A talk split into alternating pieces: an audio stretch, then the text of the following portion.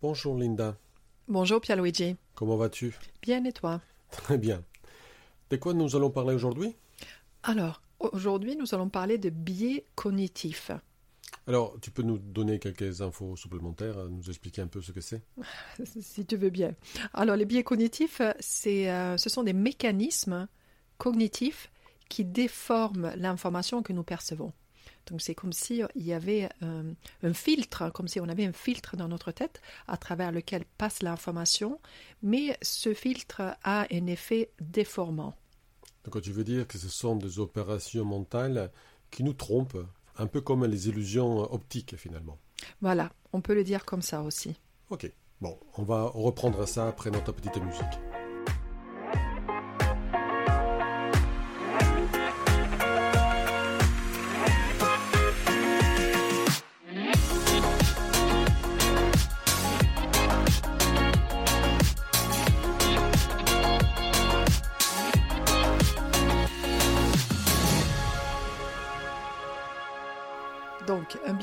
C'est une manière de déformer le traitement des informations.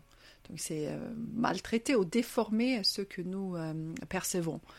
On, appelle ça aussi euh, des erreurs de logique.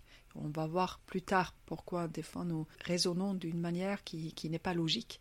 Donc ces biais cognitifs contribuent en fait à, fausser nos, pensées et en fait on peut dire aussi qu'ils trompent notre cerveau. Donc on peut dire que la réalité perçue sous l'effet des biais, ben, elle est biaisée, tout comme son nom l'indique d'ailleurs. Donc ces biais cognitifs sont issus de notre raisonnement. Et euh, un exemple de biais de perception, ça peut être les, euh, les illusions optiques. Donc des images, euh, comme vous connaissez, qui changent d'objet et de sens en fonction de comment on les regarde. C'est ce que tu disais tout à l'heure, Pierre-Luigi. Donc ces, illusions optiques, je ne sais pas si tu as, tu as un exemple? Non. Euh, moi, j'ai un exemple avec les euh, taches noires que euh, si tu regardes de plus près, ben, tu vois que ce sont des, des chiens dalmatiens. Et après, quand tu t'éloignes, ben, tu le vois toujours. Et c'est difficile après de s'en détacher. Donc ça, c'est une illusion optique. Bon, je chercherai sur Internet. C'est dalmatien. Et après, il y a les, les, les biais, donc sont des opérations mentales qui déforment la, la réalité. Et parfois, les personnes confondent les, les biais cognitifs et euh, la dissonance cognitive. Donc, ce sont deux phénomènes différents. Hein. La, dissonance cognitive, elle a été décrite en 1955 par euh, Festinger et euh, c'est un mécanisme de tension interne qui s'active quand ce que vous croyez ne coïncide pas avec ce que vous observez. Donc ça peut être, ça peut concerner un conflit entre croyances, croyances et sensations, croyances et comportements. Donc pour vous donner un exemple, Lucas souhaite euh, se voir comme un homme gentil et doux, mais une fois sous l'effet de l'impulsivité, il a été agressif et il a mal parlé à sa femme. Donc cela a créé une dissonance cognitive puisque le comportement agressif n'est pas, concordant avec sa croyance sur lui-même. Alors, on parlera aussi un peu plus tard euh, de la dissonance cognitive parce que les biais peuvent intervenir pour mettre un peu d'ordre dans cette dissonance et de créer davantage de cohérence. Alors, revenons aux biais cognitifs, qui, ce sont bien des phénomènes connus et identifiés. Euh, je vous donne un premier exemple qui m'a fait sourire de, de, comment un biais cognitif peut agir, et c'est un exemple en fait, de Didier Nakache, qui est un spécialiste en intelligence artificielle et qui exposait les résultats d'une recherche. En effet, dans cette recherche, ils avaient demandé à un groupe de personnes d'évaluer leur propre conduite en voiture par rapport à celle des autres conducteurs. La question qui était posée était celle-là. D'ailleurs, je vais vous la poser à vous tous, et vous pouvez formuler la réponse pour vous-même. Dans la population de conducteurs, Considérez-vous que vous faites partie des pires conducteurs ou pensez-vous être juste moins bon que la moyenne ou alors considérez-vous vous-même supérieur en conduite par rapport à la moyenne ou, quatrième possibilité, est-ce que vous faites partie des 25% euh, des meilleurs conducteurs? Alors, je vous laisse deux secondes pour euh, réfléchir, déjà pour comprendre ma question et répondre à ces questions. Qu'est-ce que tu en dis, Linda? Alors comme ça, sans réflexion, je me situe effectivement. Mais réfléchis aussi, prends le temps de réfléchir.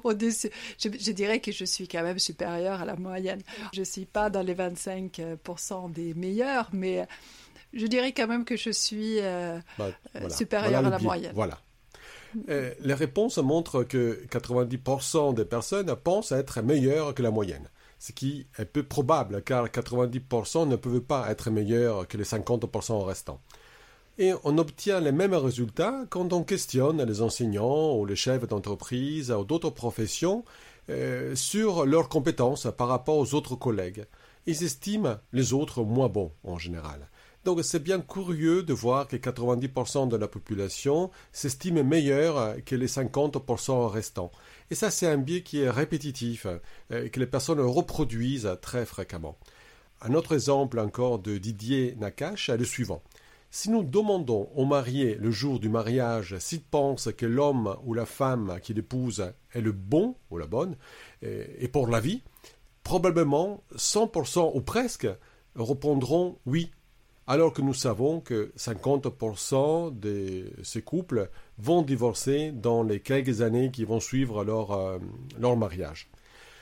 Donc, et, croire à 100% que c'est bien celle-ci, la personne qu'il nous faut. Et que ça va durer pour toute la vie. Oui, ça, ça peut être rassurant, surtout le jour du mariage. Et croire que le divorce est pour les autres protège, euh, évidemment. Oui, et lorsqu'on parle de ces biais cognitifs, euh, je, pense que vous l'avez tous remarqué, mais c'est toujours avec une connotation un peu négative, comme si on ne devrait pas les faire, comme si on devrait euh, s'en débarrasser en fait. Mais, euh, mais ces, biais cognitifs sont des erreurs fréquentes et la plupart du temps aussi anodines. Donc il est impossible en fait de les éviter. Alors que les biais cognitifs dans la psychologie nous amènent à penser d'une manière euh, dysfonctionnelle et, négative. On va y revenir euh, dans la... Oui, quand on va parler aussi des biais dans la dépression et dans, euh, l'anxiété, ce sont des biais qui impactent fortement notre humeur. Exactement. Donc il faut savoir que ces biais n'ont pas nécessairement toujours un effet négatif sur nous. Hein. Nous pouvons également avoir un raisonnement biaisé qui engendre des pensées positives et optimistes. Euh, on appelle euh, ça euh, des, biais d'optimisme. Donc l'optimisme nous fait voir les choses plus positivement qu'elles ne le sont en réalité. Et je ne parle pas de l'optimisme pathologique du joueur du casino qui est convaincu qu'il va gagner à chaque partie, mais de celui qui nous aide dans la vie de tous les jours à anticiper les choses, mais d'une manière positive les biais sont euh, une partie intégrante de notre raisonnement et c'est ce qui nous permet en fait de fonctionner. Et parfois, quand on prend des raccourcis, et les conclusions ne sont pas toujours logiques, comme tu l'as montré avec ton exemple sur les, conducteurs ou les, les divorces. Mais n'oublions pas que de prendre les raccourcis est une stratégie qui est efficace et qui ne demande pas beaucoup d'énergie. En psychologie sociale, nous apprenons que les biais peuvent être utiles aussi pour améliorer la cohésion sociale, pour s'identifier à un groupe. Oui, à ce propos, les biais permettent de maximaliser les, caractéristiques qui euh, accumulent une personne à, un groupe. C'est un peu ça qui est mis en évidence. Et il, a tendance à, ne pas considérer les, euh, les caractéristiques qui les différencient d'un groupe. cela permet d'avoir une certaine idée d'unité dans un groupe euh, qui est basée sur des caractéristiques communes et qui sont mises au premier plan. Ça me fait penser, par exemple, à une association d'un village où, du coup, les membres du village vont être très, euh, peuvent être très, très euh, unis parce qu'ils se basent sur le seul critère qui les unit, le qui pastis, est la. tu veux dire Ah oui, si on parle de village d'où on vient, c'est sûr que ça va être ça, l'amour du, ah pastis qui va être le critère commun. Mais voilà, c'est intéressant quand même parce que les gens se sentent très, très unis juste par euh, leur appartenance à, à ce groupe.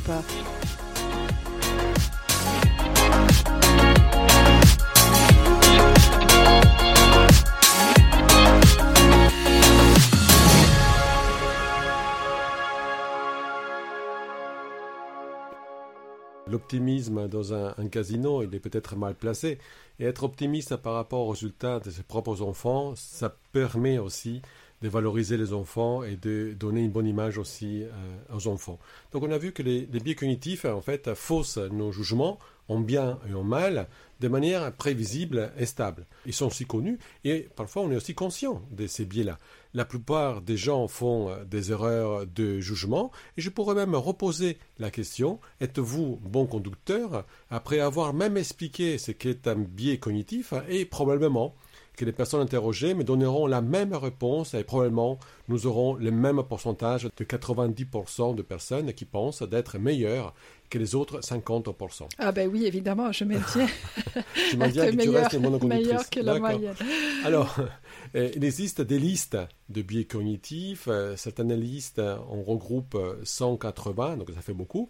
Mais les biais qui nous intéressent et dont on parlera aussi dans le prochain podcast se limitent à 10, 12 et ce sont ceux qui ont un rôle très important en psychopathologie, surtout pour euh, les troubles anxieux et les troubles dépressifs.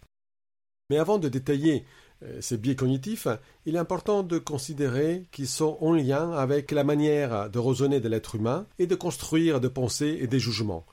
Daniel Kahneman a beaucoup travaillé sur le biais cognitif et a théorisé que notre pensée est à deux vitesses.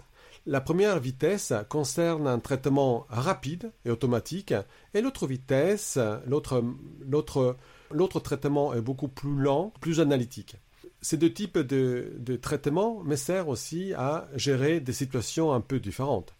Par exemple, si je traverse la route et je vois que un objet, une voiture est sur le point de me percuter, il est très important que je saute en avant pour l'éviter et que ce soit très rapide. Je n'ai pas le temps de réfléchir hein, par rapport à ça. Donc, dans ces, dans ces contextes-là, évidemment, je suis guidé par cette première, ce premier euh, système de traitement qui est très rapide, qui est inné et qui me fait sauter de l'autre côté du chemin. Oui, effectivement, tu es guidé par le système rapide. Tout à fait. Et, heureusement, euh, si très rapide.